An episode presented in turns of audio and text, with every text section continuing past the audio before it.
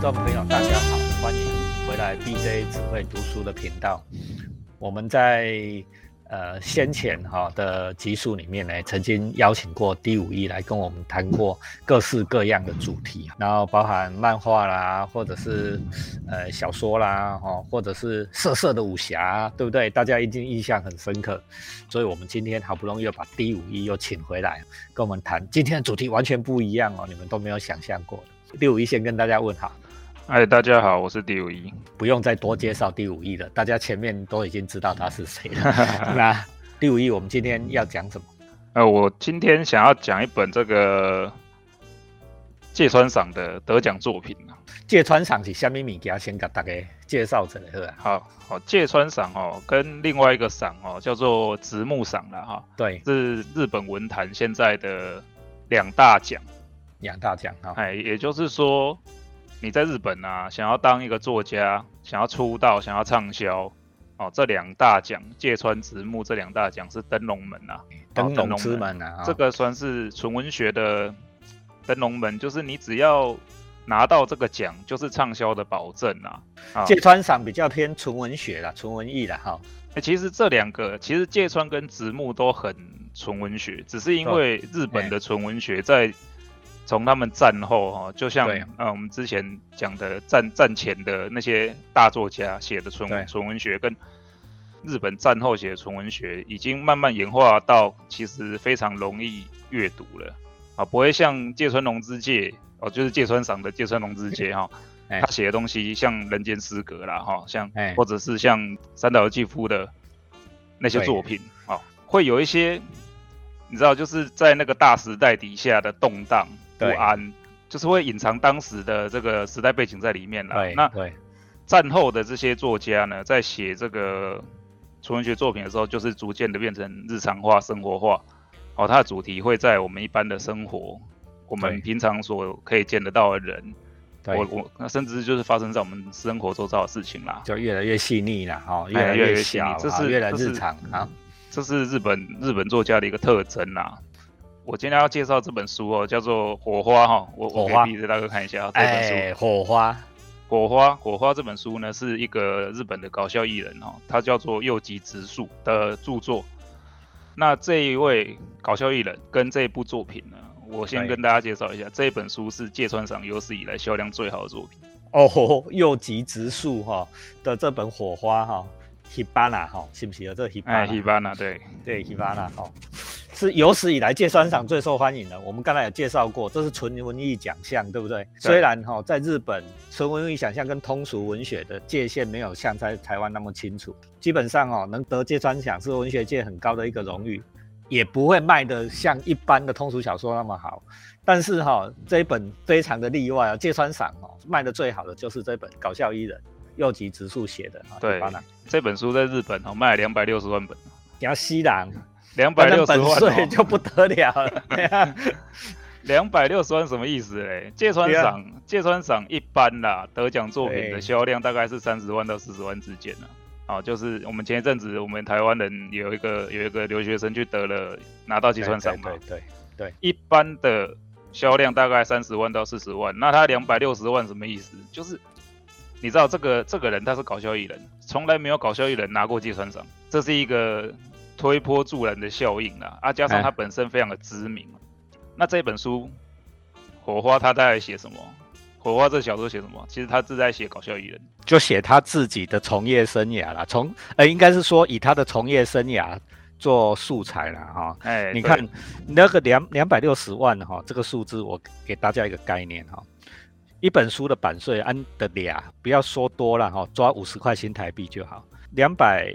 六十万的销售量，一本五十块新台币的版税，你看就一千三百万呢，比那个芥川奖的赏金还要高太多了呢，对不？你看啊，这赚偌多，一笔你的一世人的迄个钱拢摊开啊，一本一本吼，一本中啊，吼，我们讲这个以出版界的术语，就是你有中啊，吼，那就会中乐透，你要中了中一本，你就不得了啊，那。右吉直树，它到底里面写的什么？我怎么会怎么会这么受欢迎呢？哦，他这个这个书啊，其实我在刚刚讲他是写搞笑艺人嘛，他在写他主角就是德勇了哈，德勇，德德勇，然后呢，他这个是一个郁郁不得志的年轻搞笑艺人，就是他觉得他自己很搞笑，但是没有什么人欣赏他。哦，也也不是哦，也不是哦。这个德勇呢，我想这个这这书里面有三大重要角色，第一个叫德勇，对，第二个是德勇的师傅叫做神谷啊，神，然后第三个是德勇的后辈叫做鹿谷，鹿谷。好，这三个人哦，我跟你讲，这三个人其实都是右吉他自己啊。哦。其实就是以以我对右吉这个搞笑艺人了解来说，就是如果你没有看搞笑，你没有在看搞笑，你可能看不出来这中间有什么差别。但是以我对他的了解来说，对这三个人其实都是他自己的某一部分。哎，右吉他在这个电视上的表现啊，就是一个你知道不太会讲话，反应也慢慢的。讲讲话很慢，慢条斯理啊。他的他他负责的就是这种被主持人欺负的角色，哎，大家看他反应来来搞笑的。那中间这里面呢，有一个叫做露骨的角色，就是比他晚，比德勇晚出道，短短一年就红了，然后马上被大牌主持人看到，上节目当成吉祥物欺负大家，观众看到他的反应笑哈哈。这就是右吉这一面了哈，右吉在荧光幕上的那一面啊。哎，对，那啊。德勇是右吉的哪一面呢？我认为啦，德勇是右吉在他上电视之前的那一个那个心路历程，不得志的时候的。哎，不得志的时候，因为嗯，搞笑艺人，日本搞笑艺人，在你你出道哈，出道就是你组成，那不管你是单人艺人、单人出道，或者是双人出道、组合出道，都要经历过一段很长的时间的磨练，那个叫做剧场时期啦。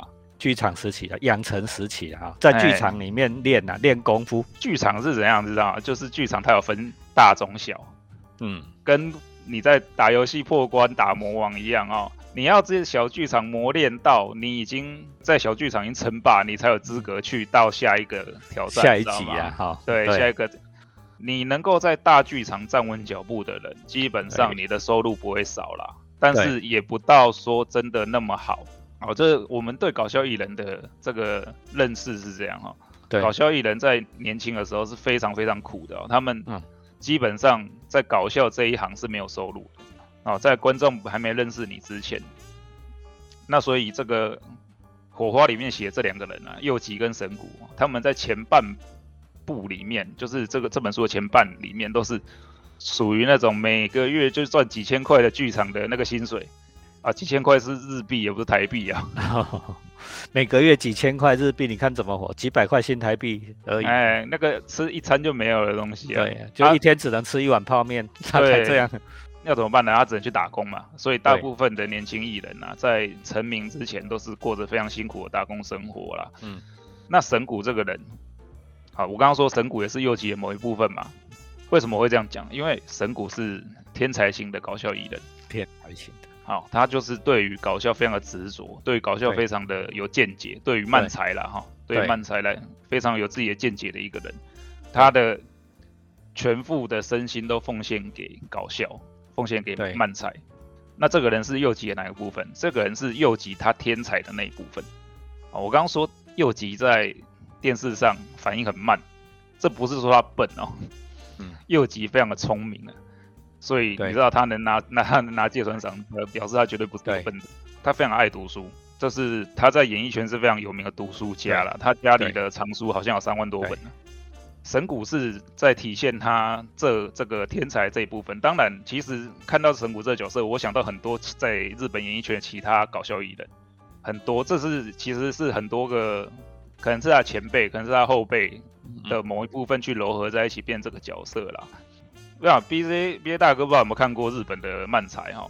漫才我很喜欢看呐，但是因为日语的障碍的关系哈，所以有一点隔阂了哈。我我为大家稍微介绍一下，漫才是一种日本可能已经有一两百年的的这种传统的的双口相声，它比较像中国的对口相声啊。简单的来讲，就是两个人表演，一个人装傻。一个人装傻啊，另外一个人呢负责给他吐槽了哦，负责去修理这一个装傻的人啊，就会修理这个笨蛋。主要的角色分配好像是这样啊。对，没有错，这个是漫才最基本的组合。对啊，漫才有分，当然了，《火花》这本书里面啊，它有一个很有趣的地方，就是漫才它翻译成相声啦。哦啊，实际上呢，这个不是一个非常正确的翻译啊，但是跟相声不一样哦，相声不一样。但是他的书后面，这个书的最后面很有趣，他找这个冯玉刚老师哈来说明为什么这个这本书里面漫才要翻译成相声了啊。好，那当然这个漫才，哎，这个内容大家请大家自己去看啦，就是。漫才其实不等于相声，这个冯玉刚老师在里面有讲。对，那那当然可能是可能是为了让台湾的读者比较好接受，才翻译成相声。对，啊，其实这是两种比较完全不一样的艺术啦。好，那我们刚刚讲，刚刚毕业大哥提到嘛，就是有分成呃装傻跟吐槽嘛。右吉在组合里面，就是他在他本身的组合里面哈，右吉的组合叫做 Peace 啊，他跟另外一个叫做零部的人搭档。对。他右吉就是负责装傻的那一个啊，对，哦，其实装傻的是主角，对不对？装傻的人其实其实，呃，其实应该这样讲啦，就是话题的中心呐，是整个表演里面话题的中心。哎，他们漫才一定要写段子嘛，对，就好像你相声一定要写段子一样，漫才的段子通常是装傻那个人写的。其实大部分的组合都是这样子，就是负责装傻那个人去写段子，对，因为他是灵魂人物哦。哎，对，就像我很喜欢一个叫 Nonstyle 的组合啊，他的他的他有一个叫井上嘛，井上，另外一个叫石田，那个石田是一个装傻大师，啊，段子也全部都他写的，他的段子是好笑到一个不行，看到就是你看他的漫才会笑到肚子痛一个晚上那种程度啊。火花，我刚刚讲说这个他们在上电视嘛，他们要日本的搞笑艺人啊，他们想要红，一开始是从剧场、小剧场、中剧场、大剧场啊，那。到大剧场之后怎么办呢？就是想办法博上电视的对机会。电视是最大的场子啦，哎，电视就是最大的舞台了。你只要上电视，你就是有有机会一飞冲天呐。对，好，我我刚刚讲，我们刚刚讲，我们刚刚聊右吉这个书卖两百六十万本，那实际上的收入可能在两三亿日币之间呐。好，当然你扣税要扣五十趴嘛。对，那可能他可能他这本书他赚了一亿多。可是日本的顶尖的搞笑艺人年收是多少呢？嗯，大概五亿五亿日币。好，五亿日币，哎，大概五亿日币。所以，所以，当然这本书的稿费收入是远比右吉他的当搞笑艺人的年薪高啦。嗯，好，但是搞笑艺人的顶尖 top 哈，像有一个组合叫当烫，叫松本人志跟滨田雅公，我不知道比兹大哥有没有听过哈。他们这个两个人是日本搞笑界传奇人物啦，现在也是很活跃哦。这两个人的收入大概每年都在五亿日币左右啦，吓死人哦！为什么日本的搞笑艺人，你你做搞笑艺人这么辛苦啊？那为什么大家一定要去？你知道，一定要熬，可能熬十年才有一个出头的机会。其实一一大部分是因为哈，嗯，日本的呃搞笑艺人他的。收入很高，就是你成成名之后。另外一方面是很多人他对于搞笑非常的热爱，他你知道日本人的那种职人精神啊，他喜欢一样东西，他全心投入，他把生命奉献给，对对对对给这样记忆哈。啊，你不难盖奇怪啊，他这个职人精神哈，不管各各行各业都是一样哈，记忆很重要，就是一辈子都在搞这个。对啊，对啊，所以像这个神谷，这个书里面这个神谷，就是他其实。你在看前半部的时候，你会觉得他好像就是这种人，他是愿意把生命奉献给搞笑的人。对。但是呢，这个书后面呢，有个就是中段开始有个转折，哦，这个写的非常的真实哦，看的有点心酸。就是神谷他在还不红的时候呢，嗯，一直住在一个女人叫做直子的家里，但是神谷跟这个直子呢，他又不是男女朋友关系。哎，所以这时候这个主角德勇就有曾经问过，哎，你跟直子姐是什么什么关系啊？你们是不是将来会结婚呐？这个神谷你知道，就是一直一直他不敢承诺给侄子任何的承诺，因为他还没有红，他不知道自己的未来会怎么样。后来发生了什么事情？后来发生了一件事，就是侄子他为了要支援神谷，哦，就是因为他他让神谷在他家白吃白住嘛。那当然，他侄子要去赚钱，所以侄子就去去那个卖酒啊，去陪笑啊，做类似我们叫那个日文叫做 k a b a k u r a 就是在那个酒店上班，啊，为了赚钱养养养这个男人去酒店上班，但是又一直得不到承诺，怎么办呢？后来，后来子子就跟另外一个，就是你知道吗？一直一直女人的付出一直得不到回报，那最后没有办法了，他就遇到另外一个喜欢他的男人，就跟他在一起了。可怜呢，就是说这个封城里面的人 哈，就是说喜欢上这这这个故事。故事其实是千古不变的。封神里面喜欢上这种很有才华，但是还不得志的那种小演员，但是后来这个小演员始终是没有出头，女生终于也熬不住了，这个是悲剧啦。对，这个因为这个神谷哦，这是一个他是一个非常喜欢摆场面的人呐。对，他每次跟德勇见面都要请德勇吃饭，当然他自己的收入也不高，因为他也不红嘛。对，那那每次见面又要请晚辈吃饭。结果后来就变怎么样？就是他欠了一屁股债。这个这个神谷他的花钱的方式就是我先去借钱，然后再去花钱。好，所以他欠了一屁股债，到最后混不下去了嘛。然后一迟迟等不到红的机会，那个侄子只好离开他。这个右吉在书里面呢写了一段非常非常有趣哦的桥段，就是神谷因为住在侄子家嘛，那有一天神谷就跟那个德勇说：“哎，你可以陪我去侄子家一趟。”那德勇说：“哎，干嘛？你们你们不住在一起吗？干嘛我还要陪你去他家一趟？这样不是很奇怪吗？”他就就跟德勇说：“哎，侄子有男人了。”那德勇就你知道心里就很复杂，因为德勇其实他是要去俩搞吗？不是俩搞，因为 因为德勇其实一直知道神谷想要侄子另另外去找一个男人，不要跟他在一起。但是真的到了这一天发生了之后，心里又非常的复杂哈。对，神谷他不好意思去，你知道吗？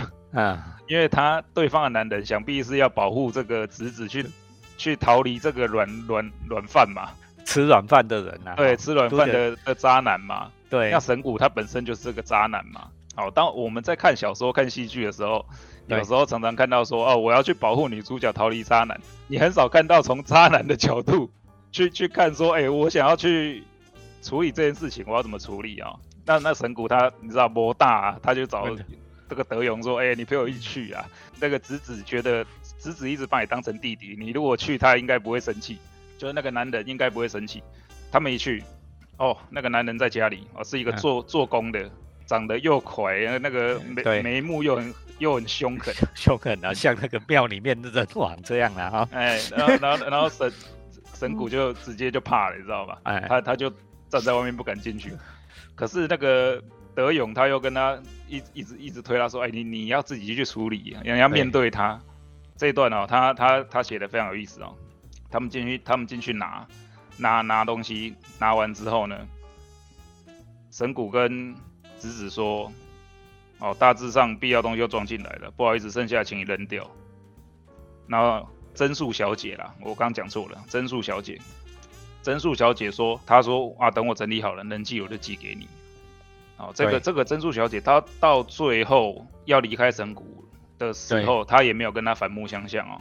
这一段呢，虽然写的很悲哀啊，但是右吉写的蛮有趣的，就是神谷跟他说，如果说那个男人要揍他的话，拜托你德勇，我会盯着你德勇的裤裆，所以你要你要你要在那个时候勃起。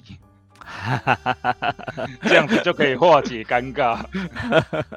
然后这个这件事不容易呢，你女生都觉得好像男生很容易做到，但是某一种情况下都是做不到的嘞。对，对嘛，哈。对啊，然后德勇就在那个当下情境啊，这个真树小姐，因为真树小姐对德勇就像姐姐一样。对。然后他觉得，他一方面觉得，哎，德勇那个曾树小姐终于可以得到一个好归宿，也很感动。啊，另外一方面又觉得神谷先生很可怜，然后自己也心情很复杂，他真的就勃起，就搞笑一下让他们看，哎，就搞笑一下。我们作为一个艺人啊，该表演的时候就是要表演，这个是艺人的艺能人的根本嘛，哦，哎，对啊，那所以他后来就是神谷先生还吐槽他说，你干嘛一边勃起一边哭？对，哎，这很难呢。这个哈隐喻的就是漫才这一个行业，对不对哈？其实我们在在台上看到艺人那个光鲜在搞笑的一面，舞台上小丑啦哈，有一首歌不是小丑嘛，在舞台上光鲜亮丽，对不对？但是心里是在哭泣的。很多搞就要逗人家笑，比逗人家比比把人家弄哭难得多啦。当然哦，啊，就好像写小说一样哦。对啊，写喜剧非常的难。写喜剧超你要把人逗笑是很困难的一件事情，但是要把人弄哭很简单。对，哦，你只要写悲剧，悲剧太好写了。对，我我很会把人弄哭，这件事我超专门的。但是要搞笑真的很难的。我常常跟同学讲说，你要搞笑这种事情呢，只有只有最聪明的人能做。但是往往也会有导致另外一个误会呢。我不知道第五一会不会觉得啊，就是说，那说，哎，同学会讲说，啊，这个搞笑有什么困难，对不对哦？我们平常就这样这样这样，哎，大家就就哈哈大笑。但是哦，你那个笑哦，是是不登大雅之堂。我这样讲啊，就是嗯，我们要逗。朋友笑非常简单，因为我们跟他熟嘛，我知道他的笑点在哪里。但是当你站在台上，你要面对的是千千百百的观众，不认识的人，你要怎么样让这些千千百百的人去笑出来，去捧你的场？你站在台上不要怯场就很不容易了，何况是去逗人家笑嘞？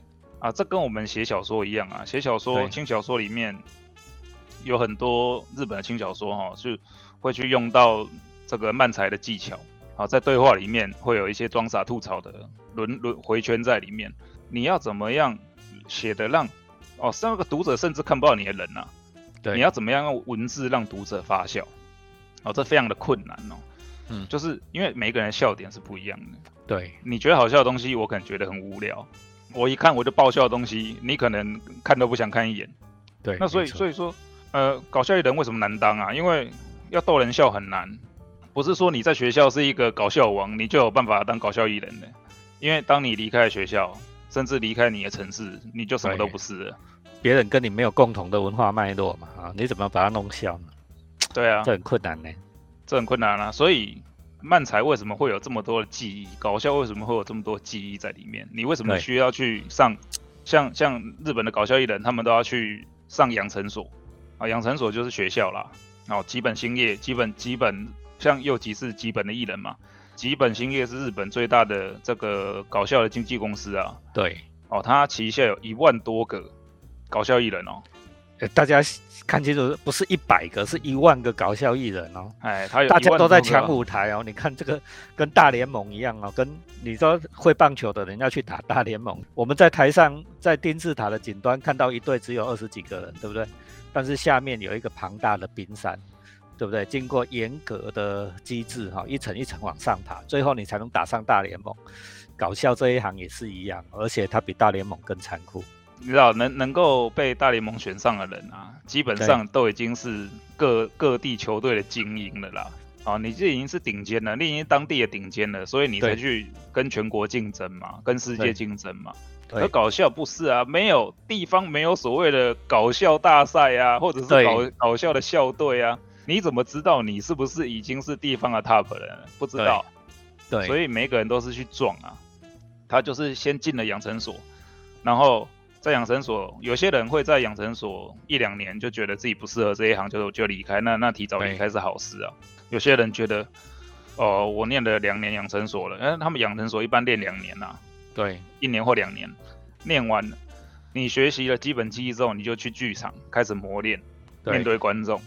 有些人就就对自己非常有自信，他会磨很久，哦，磨了十年，这个上电视的机会。那也有些人他很有观众缘，就像书里面的这个露骨，他一年他才出道，在剧场一年就被找去上电视了，然后就开始在电视大红大紫。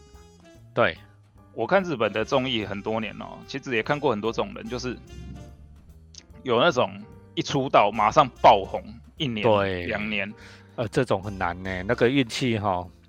等一下，我们再来讲运气这件事，这个很难呢，真的。对啊，我觉得，我觉得就是你除了要有技巧，你要有实力，你还要运气，你还要什么？真的。呃，搞笑艺人最重要的是，第一个是技巧嘛，你要怎么逗观众笑，然后第二个是你的运气好不好，有没有被贵人看中？啊，有没有被贵人看到？然后第三个是你有没有观众缘啊？我觉得这个第三个是最重要的。你再好笑，你再厉害没有用，观众不喜欢你，你还是只能回去混剧场。这个我我看这么多年的搞笑艺人哦，这个各种千百个组合起起落落，有些人爆红一年，隔年不见，这个竞争很激烈嘛。他们各今年爆红哦，每一个电视都看得到他，每一每一家节目都看得到他。结果隔年完全消失，跟从来不存在一样。这个日本的搞笑艺人有所谓的一发屋啊，什么叫一发屋？他就是靠一个搞笑的梗，突然炒作起来爆红。他如果在红爆红的这段期间，他没有去想到下一个梗的话，嗯，可以吸引观众的东西的时候，当你看腻了。就马上完蛋了，他就你就被换掉了，马上消失哦。你别你，所以你大家想一想，你要像志村健那样啊，红几十年，那是多么困难的一件事。我我在这里跟跟大家分享一个小故事啊。我有一年，我大概十几二十年前，跟某一个那个综艺的教父啦，哈，就是在国内电视圈非常有名的综艺教父。然后呢，他有一天晚上说啊，不然我们去。听听看，有一个素人哦，说他很会唱歌了哈啊，今天晚上在那个坝里面要唱啊，不然我们去听听看，就是发掘新人啊哈，类似那种 audition 啊哈，哎，结果那个唱唱唱唱唱完了以后，哦，我听起来也还不错啊，因为会唱歌的人唱起来技巧都不会太差了哈，那个型也不错啊哈，那个身材有够好啊哈，讲到这样就好，女生身材有够好，那所以这个也看起来很辣啊，这个应该也不错啊。但是老大问我说：“啊，这个你觉得怎么样？”我说：“还不错。”我就这样讲嘛，这歌唱的还不错啊，那个身材也很赞啊，颜值也很好。老大就讲一句话，就是说 乐队不喜欢他。为什么乐队不喜欢他？因为你知道啊，如果一个人伴奏的那个乐队啊，伴奏喜欢你的话，会跟着你的。你在唱歌的情绪呀，你唱歌的韵律呀，然后会做出完美的表演哦。我不知道你们大家有没有在艺能界这里混过？你如果说在一场那个很好的演出里面，每一个人都融入其中，在一个整体里面哦，会融入在一个整体里面，连观众都融入这个整体哦，去享受那一种心流的那种体验。但是那个很明显的，这个老大就听出说，这乐队哦。只是像卡拉 OK 一样的配合这个唱歌的人这样子而已，他们并没有整合在一起。那乐队不喜欢你给他讲，乐队不喜欢他，观众就不喜欢他，连连跟他最亲亲密的人都不会喜欢他了，你更不要讲是一般不认识的观众。这才是一个很重要的。所以第五一刚才讲这个观众缘，这是一个很重要的因素啊。哎，这个不是说漂亮身材大就好了呢，蛮喜欢那呢。对啊，我我觉得在。这个日本的电视节目、综艺节目上面啊，有一个说法是这样啊，有一些艺人他是被搞笑之神眷顾的，大家相信，就鼻子大哥，你相信？你相信有神的存在吗？对，是啊，是啊。什么神？什么神？我觉得搞笑之神啊，或者是写创作之神，有啊？有没有？有，确实是有。对啊，棒球之神呢？有有的人棒子是被棒球之神亲吻过的。真的是这样子啊，确实是有啊，像有一些艺人，像有一个叫做出川，出川哲朗的艺人，他已经他是大大前辈了哈。对，他他是以这个身体艺闻名的。对，就是什么叫做身体艺，就是他的搞笑不是慢才。对，哦，他的他上电视的这个谈话也很也很弱，他是靠着出外景，哦，用身体去做各种搞笑哈，譬如说他他曾经跟老虎打过摔摔跤。对，跟跟熊打过摔跤，跟跟鳄鱼打过摔跤，这种很危险的东西，搏命演出啦。对，他是搏命演出来来搞笑的这种类型的。对，那为什么说他是被搞笑之神眷顾的男人？因为他他的我刚刚讲嘛，他在电视上的这个谈话很弱，嗯，常常吃螺丝啊。但是他吃螺丝的时候，观众会笑，哎，对，连连失败都观众都会笑，对，这才是厉害的地方。你像我们两个在这里录 podcast 哦。老实讲哦，这个都老板剪过，你们听到的版本都老板剪过了。我们吃螺丝结结巴巴，什么停顿全部都都都剪掉。哎，安德修哎，啊你看到那个 live 现场，live 现场你能不吃螺丝有多么困难？啊你你连吃螺丝观众都能笑得出来。我这评价最高的境界，所以我们第五一才讲说是被搞笑之神亲吻过的。哎，这种人我觉得真的就是最高境界了。他天生适合吃这样饭，他永远不会被观众淘汰。对，啊，因为他就算失败了，观众也笑得很开心啊。对，甚至我我我就是期待他吃螺丝，对不对？在就是 在等他搞砸了啊，就在等着他搞砸。对啊，对啊，因为他也没有搭档啊，他是单单人艺人嘛。那又没有搭档可以吐槽他啊，所以只好让主持人、让观众去吐槽他，对不对？这个就是被神选中的男人啊，那没有办法。那跟观众建立一种亲密的关系神可能同一个时代，神只选这么一个人，我们能够期待神选中我们吗？不行嘛，不行，不知道，因为因为也不能复制啊。对我我讲一个比较实现实的，就是如果你今天不是最厉害的，神可能还不会选到你，对不对？你看像那些大联盟哦，那些所谓呃以前像 A R 那种。天才被神选到的人，对他们已经是最顶尖的，然后在最顶尖的这些人当中，还可以再变成最顶尖，那就是被神选到的人嘛。那搞笑艺人，你看光几本就一万多个，那何况还有其他的大大小小各各种事务所一堆。对，哦，每年每年有这么多新进人的搞笑艺人，然后每年电视上要淘汰这么多人，你要怎么在电视上变成常青树存活下去？对不对？这个就是就是当他们这些搞笑艺人得到上电视的机会之后，必须要思考的一点。那观众缘、实力，再来就是运气。对的，我们刚刚讲运气，什么叫做运气？就是对。今天大牌主持人喜不喜欢你？大牌制作人喜不喜欢你？对。我们我们来讲日本的大牌，日本的综艺界哈，它的上下阶层非常的声明啊。对对对对，跟台湾不一样哦。嗯，他们的综艺界其实他们很难下课上的，嗯，哎，非常难。你你基本上对啊，他们严重到什么程度？就是你你的像那个冰田雅公，我刚刚讲的那个当趟的另外一个冰田雅公哈，松本人志的搭档，他有一个非常有名的传说，就是被他打过巴掌的人呐，对，就会大红，就会大红。对，他不随便打你巴掌的哦。很多艺人等着上节目被他打巴掌。对啊。他们的上下阶级是严格到这样，我我上面的我是你的前辈，我出手揍你，你也不能有任何怨言的那种程度啊。对对对，学长学弟制啊，哎，学长学弟制非常的重啊。对，那我刚刚讲当烫嘛，当烫是第三世代的，那最上面以前这个叫做综艺三巨头啦，就是对。塔摩利，对，哦，然后北野武，然后明石加秋刀鱼这三个人，综艺三巨头。那塔摩利，我想大家台湾人应该认识的，那个 Music Station 有看过？对对对对，那个戴墨镜的主持人就是塔摩利。对，啊，然后北野武就是拍那个，他北野武是一个大导演，也是也很好的电影导演呐。对对对，北野武是怪才啦，哈，在台湾也很红。哎呀，我们就不用多介绍了，来，好，盲剑客的那个。对，然后反正这三个人，嗯，再再再加上再再玩他们一起的这个类似像。当烫啦，然后小南小内，对，这个是我们所谓的大佬，好大佬，只他们都有主持节目的，他们手上节目都很多，你只要被他们喜欢，他叫你来上节目，在节目上捉弄你，你就有机会，哎，你就红了，你就红了，就是我跟我常跟我老婆讲啊，跟着大佬混有饭吃啊，对对啊，那那你拿到一个节目的这个常规，你变成这个节目的常规来宾的话。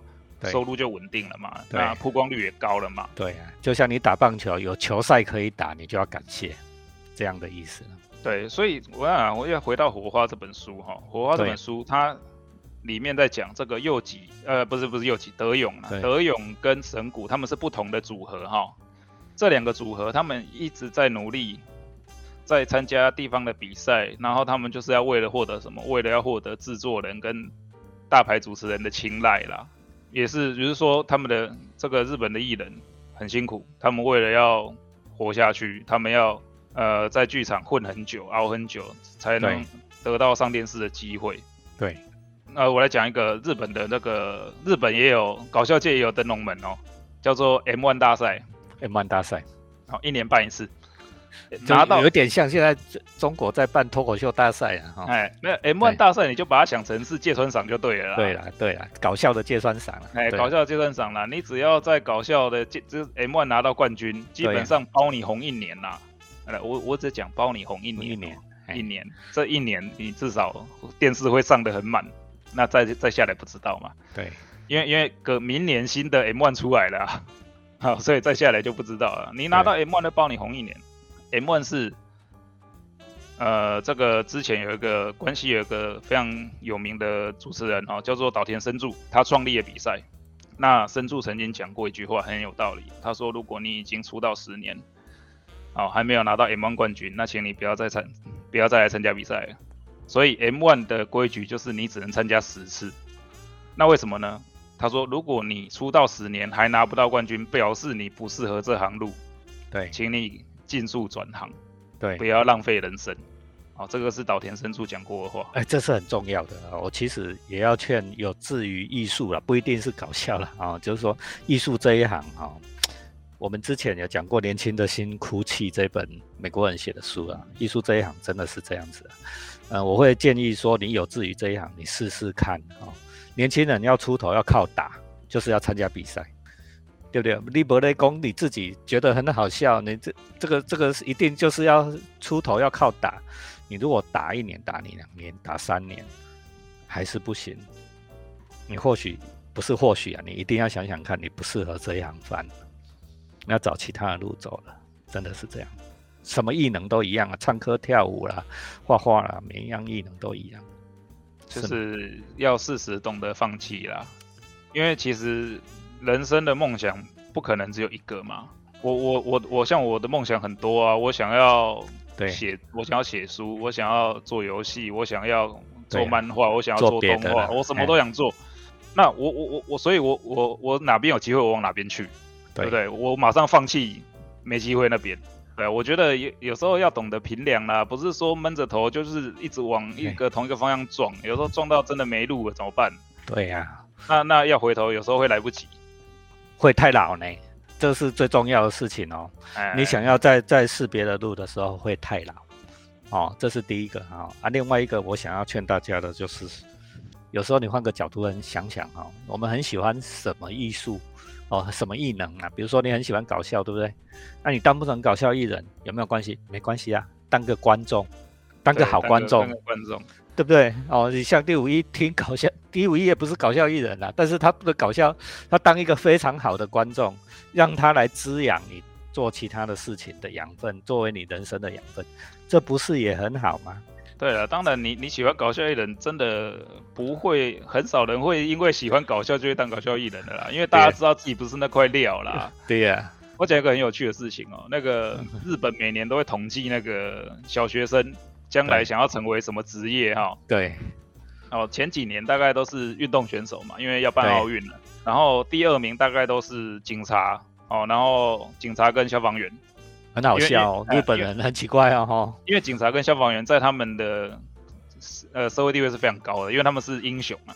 哦，然后再来就是 YouTuber，因为 YouTuber 现在在日本很红哦，因为大家都觉得那个好赚钱哦。然后再就是什么医生呐，然后机长啦这种对。传统的，哎，你看哦，他们医生很后面，不是在前几名哦，那跟台湾不一样，台湾基本上没弄没叫囡仔去做医生，那么你就去台积电，好像只有这种路。对，一个成熟的社会应该很多元，对不对？哈？你看日本的选但但是哦，像现在日本也很多小朋友想要当声优嘛，对，因为《鬼灭之刃》很红嘛，对对对，但是。你你仔细去看这几年呢，嗯，前二十名啊，你都看不到搞笑艺人的。对了对了，为什么？我我我我我跟你们分析为什么？因为日本的小朋友、日本的大人都是看综艺节目长大的，他们知道搞笑艺人有多辛苦啊。对，所以不会轻易去尝试啊。对啊，因为你不知道医生有多辛苦啊，要成为医生有多辛苦，你看不到。你也不知道运动选手的运动有多辛，训练有多辛苦，你看不到，对不对？但是我们都知道搞笑艺人在不红的时候有多辛苦，因为在电视上看得到嘛。想想看，一天只吃一碗泡面的日子，哈，熬得下去就来啊。而且 可能要可能要熬十年哦，对不对？啊，我们时间也差不多了哈，我们最后讲一个很重要，刚才第五页有谈到哈，以前搞笑艺人哦是像是爬金字塔，对不对哈？一层一层往上爬，爬到电视圈是最上面。为什么？因为电视是有限的，就是那个位置是有限的。但是现在在自媒体啊，新媒体的时代，每个人都可以开电视台，对吧？你 YouTube 注册注册者的账号，你搞个手机一放，你马上就可以自己自己演自己搞笑了，对不对？对，没错。你觉得这种趋势，你你的看法怎么样？花火的世界还会还会在吗？还是会还是会形成这样吗？去年哈有一个非常火红，一一个女生叫做胡阿奖，她是靠她是 YouTuber 转投电视圈，对，她的人气红到什么程度呢？她一年上两百多档节目啊，对，每天都看得到她。所以现在日本，我刚刚说 YouTube 现在日本很红，很多小朋友想要成为 YouTuber，就是。他们觉得 YouTuber 可以摆脱电视圈的这个这个传统，我不用受制于主持人，我自己就是主持人。对。对，但是呢，实际上的情况是怎么样呢？实际上的情况是，YouTube 你会被演算法，你会被流量所局限。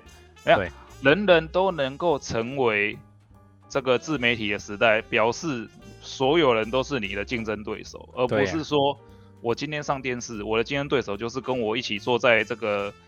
日文叫做啊，就是坐在这个成员席、谈话席的这十几个人，我只要在这十几个人里面讲最好笑的话，我就赢了。不需要你今天你上一档节目，你要面对的是成千上万、数不清的频道同时上的这一天同时上的节目，你要怎么在这其中去抓到观众？对呀，一样啦，哈，就道理是一样的啦。虽然我们每个人成为 YouTuber，但是每一个人也都是你的竞争对手，所以。金字塔只是换了形式，但还还是金字塔。就是说，对啊，有志于这一行的，或许呢，我们可以回过头来看看这本《火花》。今天第五一为我们介绍的这本书，对啊，这本书我觉得欢笑中啦，欢笑中藏着心酸，然后纯文艺作品又非常的通俗，哦，介绍给大家。好，谢谢大家，谢谢大家，谢谢。好，BJ 只会读书，订阅、留言、分享，开启小铃铛。喜欢第五一，再跟我们说，我请他回来，再为我们介绍更多的日本的文化。谢谢。好，谢谢，拜拜。